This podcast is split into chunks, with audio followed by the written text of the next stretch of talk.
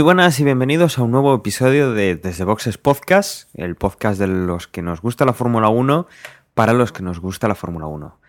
Esta noche pues no tenemos aquí a todo el equipo, tenemos tres bajas, pero estamos tres de los componentes del equipo aquí para, bueno, hablar un poco de lo que va a ser el Gran Premio de Brasil, lo que creemos, nuestras impresiones y comentar algunas novedades que se han producido pues en estos días desde que no grabamos. Tenemos a Jorge, muy buenas Jorge, ¿qué tal? Muy buenas, pues ya preparados para este, esta última carrera de este 2011. Ya con ganas casi de que empiece el 2012, ¿no? Para ver un nuevo campeonato. Sí, sí, porque llevamos ya con el campeonato resuelto y bueno, bueno, siempre queda la historia de ver una carrera que, que siempre se agradece. Bueno, y también tenemos a nuestro compañero Manuel, que nunca falla. Que Manuel, muy buenas, ¿qué tal estás? Hola Dani, hola Jorge, pues bastante bien. Como dice Jorge, pues eso, encarrilando ya la última prueba del campeonato y con miras ya que, que llegue el próximo año, que eso, en par de mesecitos ya la tenemos ahí encima. Bueno, como podéis eh, averiguar, pues eh, nos falta nuestro compañero Gerardo, nuestro compañero Osvaldo y Agustín, que bueno, pues hoy no han podido estar con nosotros, pero seguramente sí que puedan estar el próximo fin de semana cuando hablemos del Gran Premio de, de Brasil, de lo que ha ocurrido. Vamos a poner una promo y vamos a comenzar hablando un poco de, de las noticias para después pasar a, a este Gran Premio. Hola a todos, yo soy Félix y hago un podcast. Se llama La Biblioteca de Trantor. ¿Que ¿De qué hablamos en este podcast? Escucha. Y para hablar de Conan, eh, primero tenemos que hablar de su creador, de Robert Erving Howard. Vamos a ver si le damos un repasito a, a la fundación y a, y a, este gran escritor que es Asimov. Estamos hablando ni más ni menos que de Blade Runner. Eh, vamos a hablar un poquito de, del autor, de Frank Herbert, y luego ya pasaremos a, a, comentar sobre su obra insigne, que es Dune. El capítulo de hoy lo vamos a dedicar a, a un clásico de la fantasía épica, por no decir el clásico de la fantasía épica, como es eh, El Señor de los Anillos. Eh, hablaremos, si no lo habéis averiguado ya, de los viajes en el tiempo. Y un ejemplo claro de esto es eh, la serie de la que vamos a hablar hoy, es Battlestar Galactica. www.labibliotecadetrantor.com Tu podcast de ciencia ficción y fantasía. Y también en iTunes y en iVoox. Bueno, en estos días, pues desde hace una semana que tuvimos el Gran Premio de Abu Dhabi, tenemos un par de noticias, pues empezando por, por algo que nos podíamos temer que estuviera en la línea de los últimos dos años, y es que para el año que viene tenemos un Gran Premio y nos va a contar Jorge qué es lo que pasa con, con ese Gran Premio o qué es lo que puede pasar. Pues sí, tuvimos una novela, una telenovela con, con Corea, tuvimos una telenovela con India y parece ser que, Estados Unidos, que, podría ser que fuera más avanzada y que, y que, no diera problemas, pues también. En esta ocasión es algo distinta, porque bueno, eh, han, han, paralizado lo que son las obras del circuito, que, ya hemos visto por ahí, hay un vídeo circulando de un Red Bull dando, dando vueltas sobre ese circuito, sobre tierra, o sea, una cosa muy curiosa. Pero parece ser que hay unos problemas que no se ponen de acuerdo entre la constructora del circuito, lo que es eh, la Fórmula 1 y, los organizadores propios de la carrera. Parece que no se ponen de acuerdo, entonces eh, la constructora ha dicho que para las obras, que, que, no sigue. Y bueno, de momento Eccleston se ha puesto un poquito mm, con, con brazos en jarra diciendo que, que, a ver qué pasa, que se ha cansado de esperar, que, que, a ver. Pero bueno, en principio está parado, pero podría ser que este culebrón eh, siguiera para adelante y aunque en principio está anunciado que esta carrera se va a retrasar al 2013, mm, podríamos tener en próximos días pues otra vez el anuncio de que no, de que al final sí que está metido dentro del calendario y, y se correría. Está un poco en el aire, o sea, ya empezamos a hablar de, de qué pasará esa nueva carrera que, que, que se prevé para el año que viene. Sí, los rumores que se desatan también de si en vez de entrar el, este gran premio que se correría en Texas, yo también he llegado a leer de que sí se correría el de, el de New Jersey, si llegaría a tiempo, pero bueno, también he leído que, que sé que no, que sí que no, que llegue, no, no llegaría.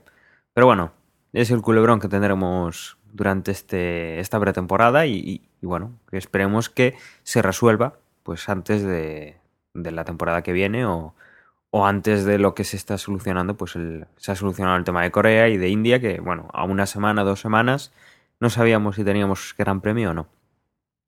Esto es otra vez una otra chapucilla y, y, que volvemos a pagarla porque imagino que habrá aficionados, no sé, de aquí de Europa, de Asia, que igual les apetece, pues eso, ir a Estados Unidos y, y que a día de hoy, no sé, no sé, Jorge o ahora mismo no está Gerardo, pero Jorge, por ejemplo, yo que sé, a, estas alturas ya te puedes empezar a plantear a qué circuito vas a poder ir, ya empiezas a mirar vuelos, hoteles. Y comprar entradas, porque te digo que, que, ahora mismo los circuitos, cuando ya has comprado entradas en un circuito, eh, a, estas alturas, ¿no? Te hablo de hace ya un mes o así, ya te empiezan a mandar publicidad para que, que compres las entradas del año siguiente con una rebaja, te hacen una pequeña rebaja para comprarlo tan pronto. O sea que sí que es verdad que la gente ir a un gran premio no, no es no es irse a tomar un café, es algo más complicado y te tienes que organizar y buscarte que te salga económico, eso es verdad. Y claro, no lo sabemos porque hace como dos, tres semanas había, ya hablamos de la reunión de la comisión de la Fórmula 1 y uno de los puntos era que se confirmaba el calendario. Pues ahora el principal problema es que a Eccleston no le pagan el canon correspondiente, principalmente ese es el problema mayúsculo Claro, no se lo pagan y Eccleston dice, si no me pagas este, evidentemente no se va a celebrar el Gran Premio.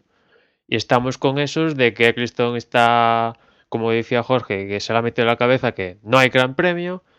Y ahora en diciembre sí que va a haber la, una, otra vez una reunión de la Comisión de la Fórmula 1 ya definitiva en diciembre. Ya esto ya tiene que ser definitivo porque si no, pues eh, es, ya la chapuza es mayúscula y que se aclare todo este tema de qué, calendario va a haber y si no hay carrera en Estados Unidos, si se sustituye por otro gran premio o si al final el calendario es 19 carreras, pero lo que no puede ser es que estemos ahí eh, sí sí que si no. Por ejemplo, en MotoGP esta carrera eh, va a haber gran premio en Estados Unidos en el mismo circuito aquí en Texas, pero claro, este, este en MotoGP entra el próximo año y el próximo año esto ya estará resuelto seguramente, el circuito ya estará hecho, todo perfecto y no, pues en el MotoGP se hacen las cosas un poco bien a previsión de dos, tres años para meter el circuito y no, Eccleston eh, jugando siempre al filo de la navaja, seis meses, nueve meses, ahí que sí, que sí, no, llegamos por los pelos, a veces llegamos demasiado, a veces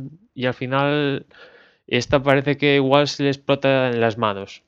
Sí, no parece la, no parece la mejor idea, pues que, que lo prueben pues las, las categorías reinas, ¿no? Eh, MotoGP seguramente tendrá datos, si se llega a correr la Fórmula 1, pues tendrá datos de la Fórmula 1, tendrá datos pues igual de que corran alguna prueba de motos antes y que bueno, la Fórmula 1 parece que, que se lanza mucho a, a probar, a ser los primeros y buscar un espectáculo efímero, ¿no? El, que sean los primeros en correr en ese circuito, de las primeras carreras que ves en ese circuito, que, debería ser, entre comillas, espectacular por la novedad del circuito, pero que desluce por el desconocimiento que tienen los equipos, la falta de preparación y, todo este espectáculo dantesco de si no se va a correr, de si se va a correr o lo que, o lo que pasa, ¿no? Y hablando un poco del, futuro, eh, esta semana hemos tenido los test de jóvenes pilotos en, en Abu Dhabi y bueno, hemos visto un par de cosas interesantes, ¿verdad, Jorge? Sí, hemos tenido el martes, el miércoles y el jueves en Jazz Marina, en el último circuito que visitaron, que visitó la Fórmula 1. Ha habido los tres días de test, que, son los que súper limitados, con lo cual los equipos eh, hacen dos cosas. Sí prueban a jóvenes pilotos, porque, porque así es como tiene que ser. Ah, bueno, no todos, porque tenemos ahí a, Gary Buffett, que, que ya, ya no es tan joven, pero bueno y, también prueban sus coches. Hemos visto, por ejemplo, a un Ferrari con unos alerones, eh, bueno, pues algo raros a mitad de coche, que ya no son las parafinas habituales que vemos a lo mejor en algunos entrenos de algún gran premio. Y bueno, pues eh, los equipos están trabajando en, muchas cosas, tienen pocas oportunidades de, tener estas pruebas eh, reales, no simuladas, ni, ni en túneles del viento, y las aprovechan. Y luego hemos visto también pues, a, jóvenes pilotos, como, como pasa en las carreras, pues arriba ha estado Red Bull y, destaca eh, Bernier, que hablamos de él cuando hablamos de Renault, y la verdad es que ha demostrado, y por lo que habla el equipo, por lo que habla Red Bull, pues la verdad es que ha debido estar muy al nivel, recogiendo muchos datos, trabajando para el equipo, es decir, ha dado muy buenas impresiones, nos llega eso y eso le da pues un plus para todos los rumores que hablábamos eh, bueno, pues eh, en el episodio anterior sobre, sobre posibles candidatos a Renault o, quizás a otro equipo.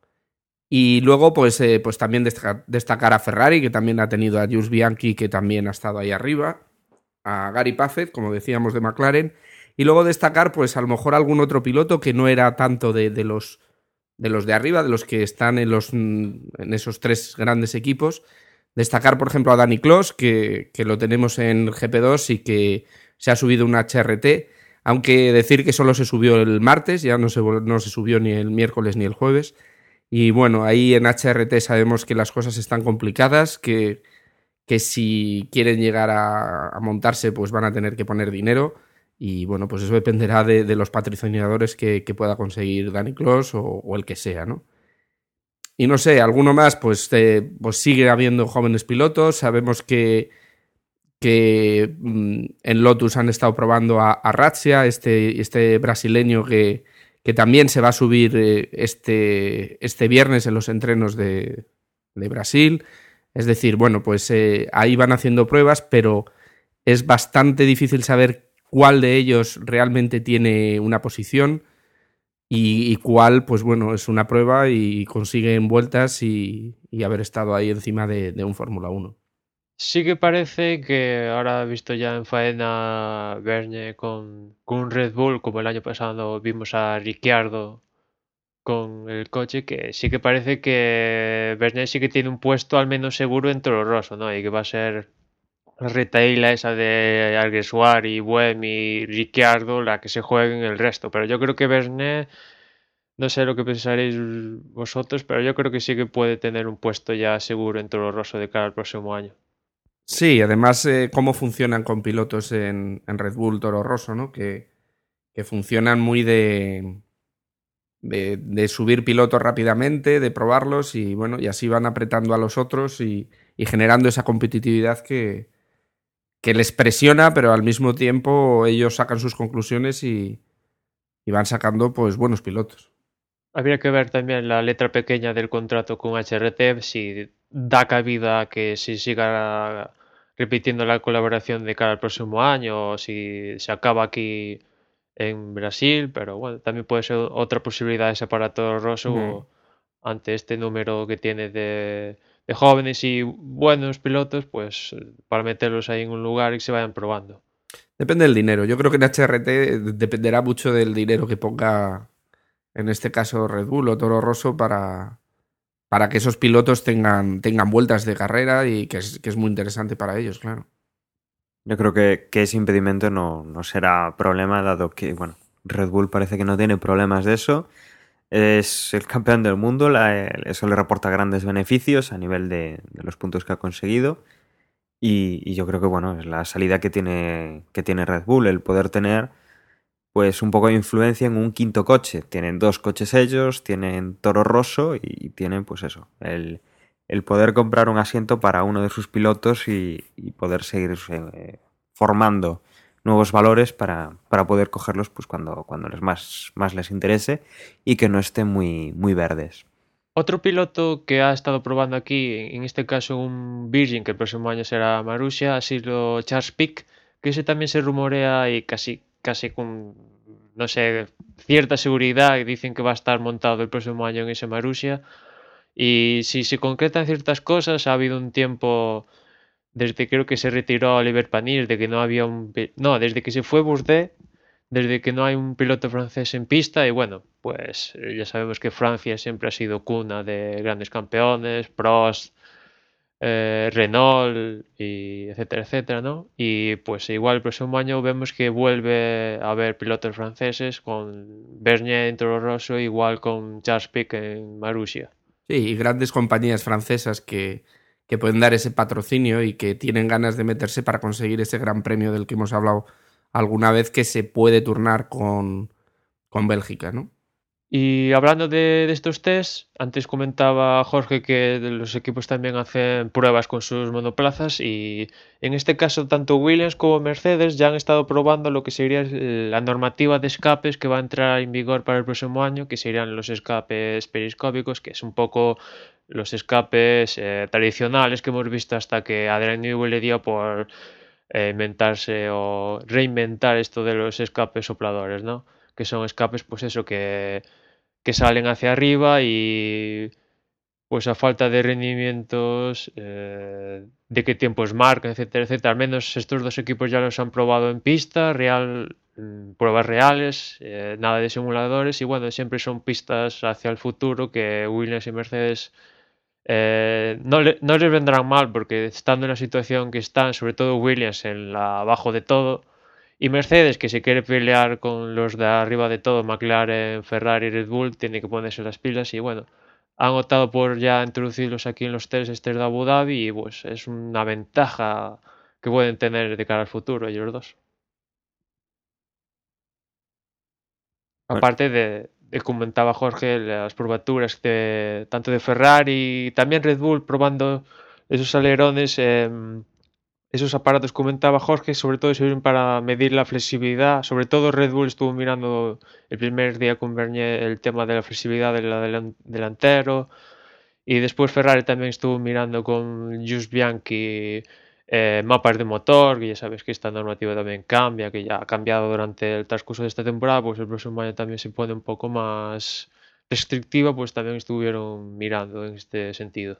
Bueno, y algo que también hemos eh, leído sobre estos entrenamientos, pues son las palabras de un piloto español, de Pedro Martínez de la Rosa, que como piloto de reserva de, un equipo, pues se ha visto pues, un poco molesto por, la dinámica que se, está cogiendo con estos entrenamientos, dado que, bueno, eh, son bastante restrictivos y, no son realmente pilotos jóvenes. Se pone el ejemplo, por ejemplo, de Jaime Alguersuari, que con sus 22 años, por ejemplo, ya no entraría dentro de esta categoría de piloto joven, dado que ya ha disputado más de dos grandes premios, y se queja un poco, pues, pues de este control férreo que hay sobre la capacidad de, entrenar, de practicar sobre una pista, tanto para los pilotos pues que, no hacen muchos kilómetros como, bueno, pues para los equipos y para eh, hacer estos test pues cuando, dónde y en el momento que a ti te, te parezca correcto, ¿no? Eh, estamos viendo pues que, se hace muy pocos test en, Fórmula 1, que se está limitando por el pues por normativas de presupuesto y por intentar controlar un poco el gasto. Y, bueno, hay sectores que se están quejando, pilotos de, reserva que no tienen oportunidad de, rodar. Eh, por ejemplo, los equipos, pues los, los equipos más pequeños, no es que no hayan tenido, no es que por no tener tal presupuesto como tiene Ferrari, como tiene Red Bull, no tener un circuito propio como tiene Ferrari en, al lado de su fábrica, pues que no, no ese es el motivo por el que no puedan probar, sino más bien por el, por el tema pues, de que no tienen un presupuesto adecuado, no pueden conseguir eh, gastar dinero en, algo pues que, bueno, pues están dedicando a, a, desarrollar un coche desde cero y que muchas veces, pues eso, ya hemos visto cómo, cómo desarrollaban sobre sobre plano, más eh, matemáticas teóricas que lo que realmente pues, es una aerodinámica probada en un circuito. Y bueno, que está dando que hablar, pues eso, la imposibilidad de, realizar test, entrenamientos, de, poder hacer las pruebas con cierta libertad, aunque sea limitada. Y que, bueno, que, por ejemplo nos comentaba Manuel, eh, no sé si quieres repetirlo ahora, pues antes nos comentaba un poco cómo se va a hacer en, MotoGP que, se ha limitado, pero se ha eh, ampliado bastante los horizontes de, las pruebas, ¿no, Emma? Eh, así es, en MotoGP lo que eh, se ha abierto, digamos, totalmente los test. Los pilotos, los equipos podrán probar con pilotos tanto mundialistas como no mundialistas, en las máquinas que quieran. Y la única restricción que va a hacer la, la FIN y Dorna en MotoGP va a ser que le va a suministrar a, estos equipos que quieren hacer test un número concreto de, eh, de juego de neumáticos. No se sabe aún cuándo, cuál va a ser el número, pero yo que sé, imaginaos que igual le suministran 15 juegos, pues a lo largo de un año igual, yo que sé, a Honda le interesa probar dos semanas seguidas y pues se consume ahí los neumáticos, pero bueno, que podrán, hasta ahora, eh, por ejemplo, estaba limitado a que no podían probar con una máquina eh, que está actualmente compitiendo, ni con un piloto que está actualmente compitiendo en el mundial y bueno, había otras restricciones y bueno, eso se ha, digamos, se ha abierto totalmente. Y con respecto a esto que comentaba de la Rosa, yo me tengo que callar y aplaudirlo porque es de puro sentido común todo lo que dice y entre una cosa que es no test y test como había antes que Gran Premio tras Gran Premio, por ejemplo Ferrari estaba haciendo 600 vueltas tranquilamente tras acabar un Gran Premio y trayendo pieza, un coche nuevo cada Gran Premio, hay puntos intermedios. Por lo menos el próximo año ya hay un test, algo es algo, un test eh, después de Bahrein creo que es en Mugello y algo ya es algo, pero hay que encontrar puntos términos que desde luego existen tanto para esos equipos que decía Dani que tienen un, presupuesto limitado como las grandes Red Bull, McLaren, Ferrari, Mercedes que se pueden permitir test como quieran, pues hay, que encontrar puntos, eh, puntos mm, eh, de en medio que está claro que se pueden encontrar y soluciones para todos los casos. Bueno, ahí yo creo que hay varias cosas. Por un lado, Pedro se le nota un poco que, claro, con las limitaciones que tienen de, entrenos y demás, pues él no se está subiendo al coche. Y aunque él haga un trabajo en fábrica y demás, pues eh, es lógico que él busque que, que, se monten todos, no sé que se monte solo Gary Puffett, sino que él también tenga su oportunidad de trabajar eh, en el coche, que supongo que es lo que más le gustará. Y luego, por otro lado, el, el pacto este de los equipos para limitar el gasto, ¿no? Ahí ya, si empezamos a aumentar días de entrenamientos, y demás, pues esto habría que cambiarlo y quizás Red Bull empezaría a pensarse en firmar ese, ese acuerdo que, ya comentamos que se niega o que no le gusta nada, vamos. Es que ahora mismo Pedro de la Rosa, más que piloto probador, quizás es más técnico probador. Mm, está claro. Porque, bueno, un ejemplo que comentaba él, que ya sabes que se considera joven piloto aquel que no corra dos grandes premios. Y por ejemplo, el caso de McLaren Puffett, eh, tiene no sé cuántos años, pero lo que se supone joven piloto, que yo que sé, entre 18, 22 años, 23, 24, podríamos considerar joven piloto, ¿no? Pues esto lo sobrepasa clarísimamente Gary Puffett y sin embargo, por ejemplo, gente como Alguersuari, que tiene creo que 22 o 21 años, no puede optar a probar en estos test de jóvenes pilotos por eso, porque sobrepasa el término de dos grandes premios que se consideran joven piloto son términos ahí absurdos y que eso, encontrar puntos entre medio entre una posición y otra posición y, algo se puede hacer. Al menos el próximo año, eso, tenemos el test de Mugello que le va a servir a todas las escuderías y, y por ejemplo Mugello, que le pertenece a Ferrari, precisamente se va a Mugello porque Ferrari digamos que que no hace pagar a los equipos ese alquiler del circuito durante las, las pruebas que va a haber. Y eso es algo ya. No, es mucho. Para los pequeños eso es mucho, porque el problema de poner más, más entrenos es el, dinero, que, lo que decías, en Red Bull, en Ferrari o en McLaren, los que hagan falta, pero, pero hay otros equipos que, que si ya la distancia es muy, muy grande, esa distancia se crecería. Pues habrá que ver cómo termina pues, esta discusión de, del tema de los entrenos, que seguramente, eh, si se controla bien, eh, puede favorecer a todos los equipos y, y que cada uno pues tenga las mismas posibilidades dentro de, de unos límites, ¿no? Luego también tendríamos, eh, Jorge, pues una, una propuesta de, que, bueno, se la hemos escuchado a Mark Webber y que parece ser que tiene bastante, bastante calado entre el resto de los pilotos, ¿verdad? Sí, sí. Esta semana Webber decía que, que el DRS era peligroso en, en clasificación y sobre todo en clasificación porque decía que que los pilotos pues eh, apuraban mucho ese uso y al final pues en muchas curvas se acababan saliendo. Ponía varios ejemplos, se ponía él como ejemplo, ponía ejemplo a Vettel y también parece que a Bruno Senna. Y bueno, pues eh, parece que lo que se busca es que estén limitadas esas zonas de DRS a las que, a las que se estipule en cada gran premio y si acaso ampliarlo, pues eh, a lo mejor en clasificación a una recta o dos rectas, bueno, habría que ver eh, en qué sitios, pero no dejarlo para todo el circuito Y dicho esto por Mark pues eh, los pilotos parece que sí que apoyan esta, esta teoría y bueno, si todos los pilotos están de acuerdo, parece lógico que el año que viene pues, pues hagan lo que quieren los pilotos, no, no hagan otra cosa. Parece una... A mí me parece una... Dentro de lo que cabe buena medida porque en entrenamientos más o menos, más o menos, también hay que ver cómo es el coche, unos van avanzado, otros menos avanzado. Más o menos todos hacen uso del DRS en las mismas zonas. También hay que tener en cuenta que unos tienen un DRS que funciona mejor, otros peor, pero entre el más y el menos, digamos que hay cierto... La mejora que se logra con el DRS en entrenamientos más o menos suele ser casi igual para todos los equipos. Y quizás esta norma que lo que propone Weber tiene unanimidad prácticamente de todos los pilotos, yo creo que sí que puede ser buena que solo se utilice el DRS para la carrera, aparte porque el DRS está diseñado para la carrera.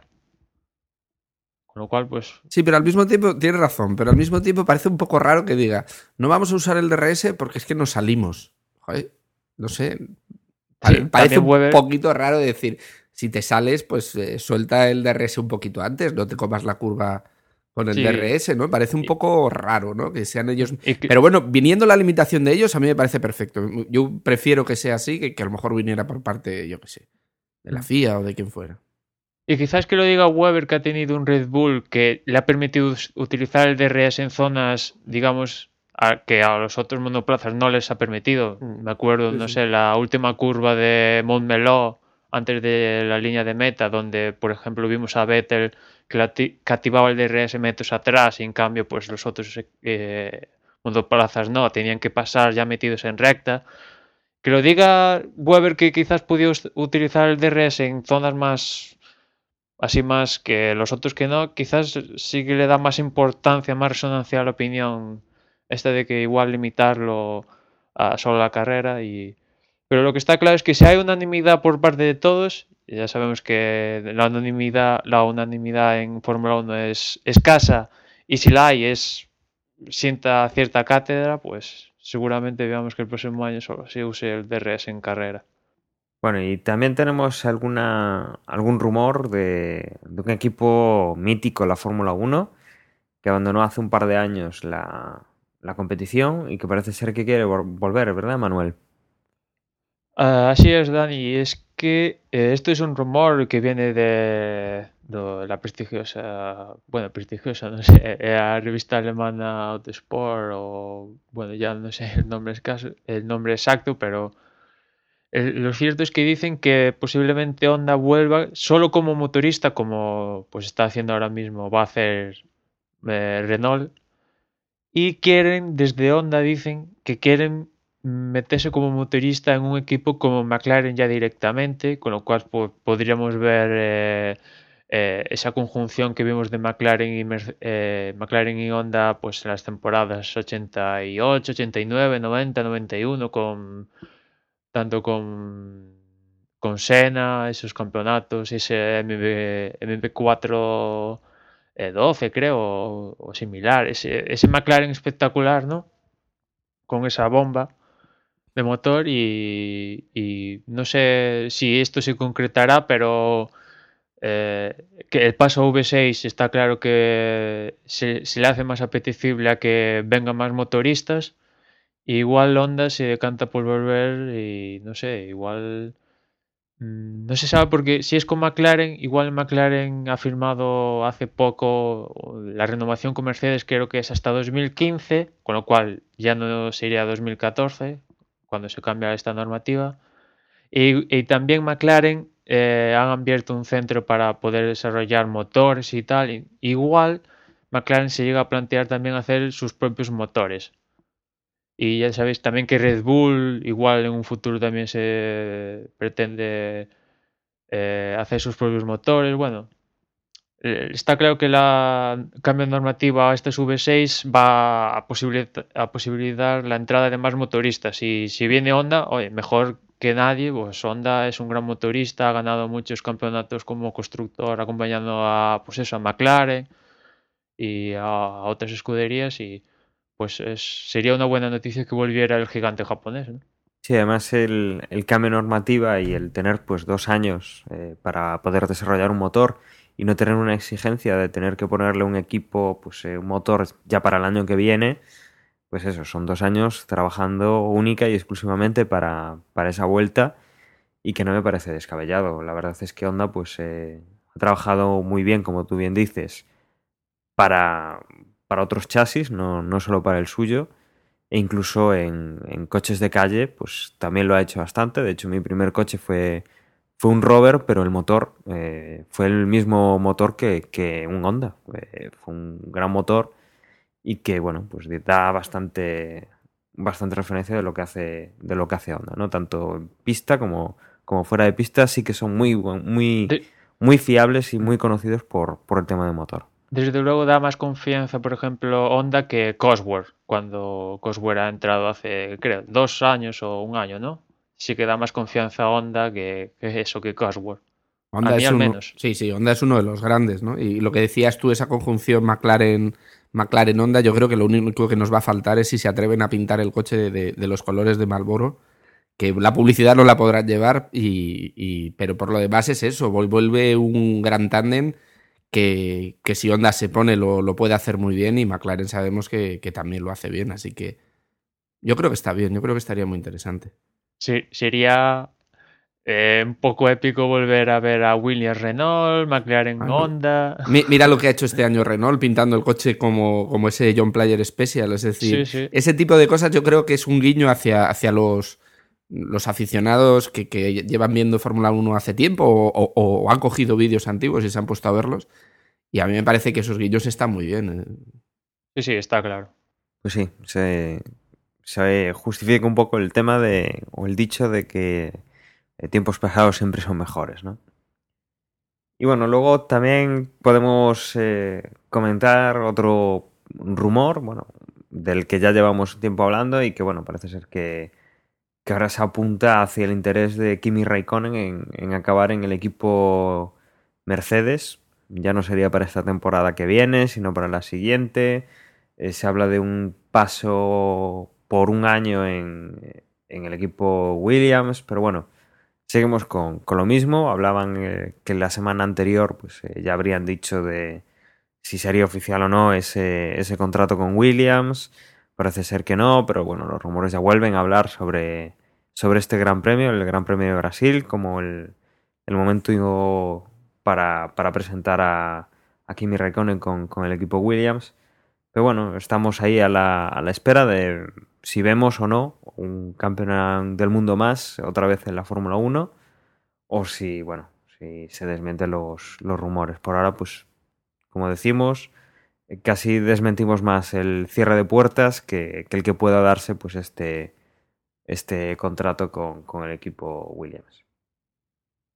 Y bueno, no sé si, si, alguien quiere añadir alguna noticia más o alguna cosa más. Y si no, pues eh, pasamos al Gran Premio de, Brasil.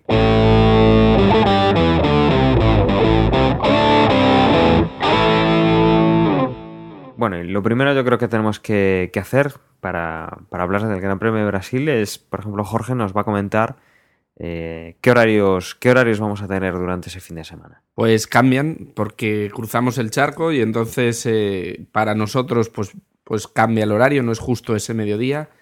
Y empezaremos el viernes 25 con los entrenamientos, los primeros entrenamientos que serán a la una del mediodía y acabarán a, las dos y media. Y luego por la tarde, a las 5 de la tarde, hasta las 6 y media los segundos.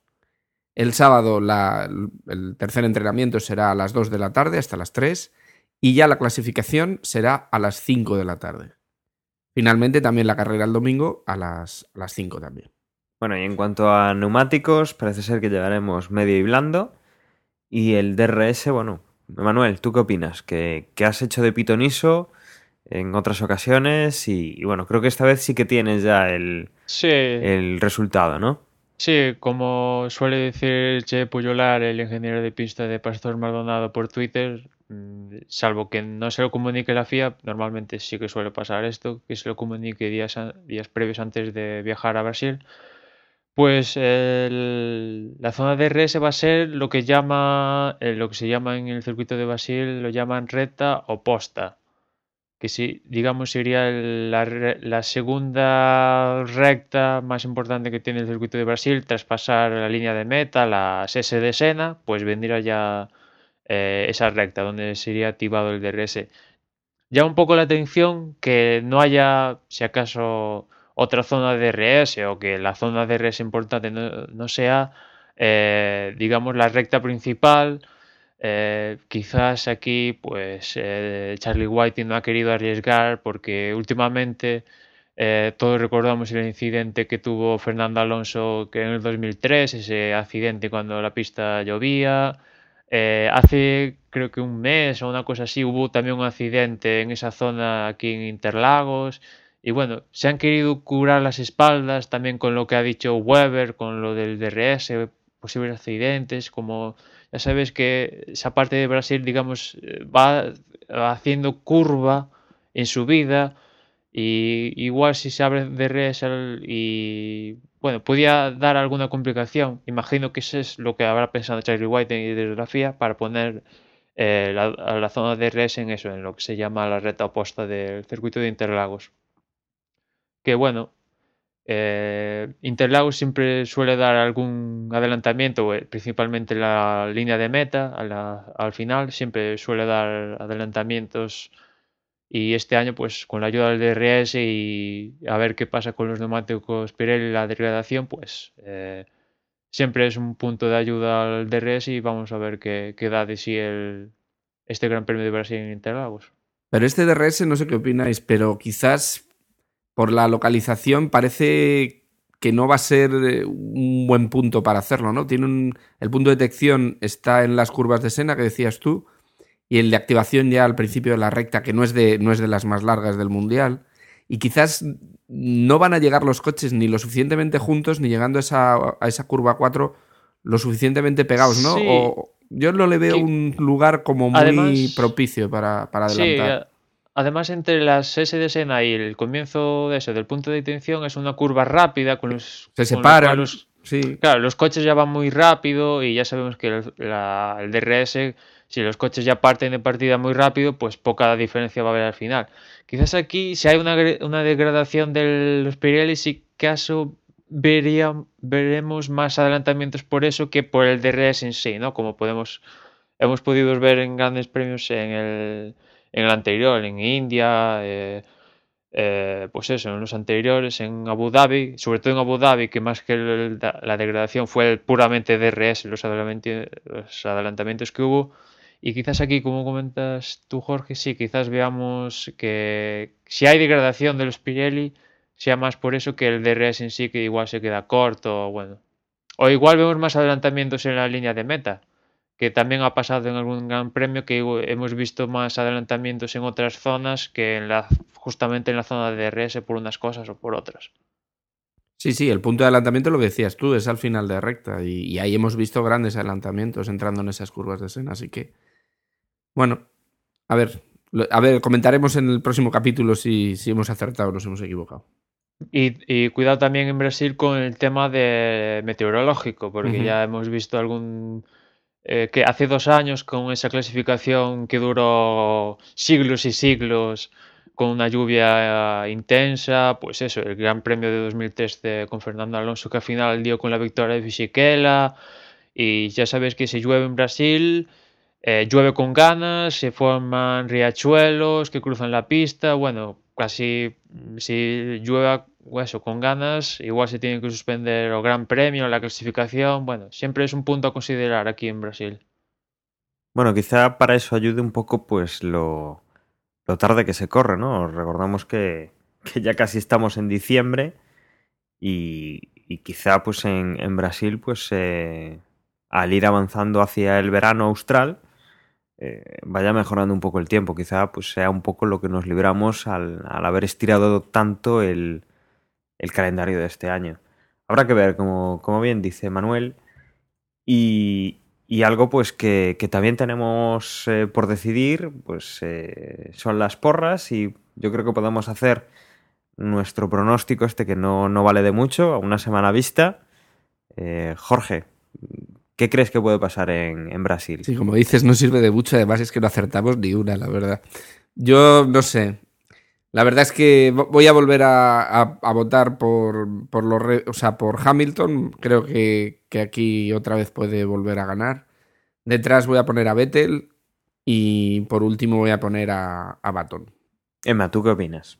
Pues yo voy a darle un voto de confianza a Baton. Eh, segundo le voy a poner a Vettel y tercero a Fernando. Bueno, pues eh, yo creo que Vettel no va a dejar de, pelear.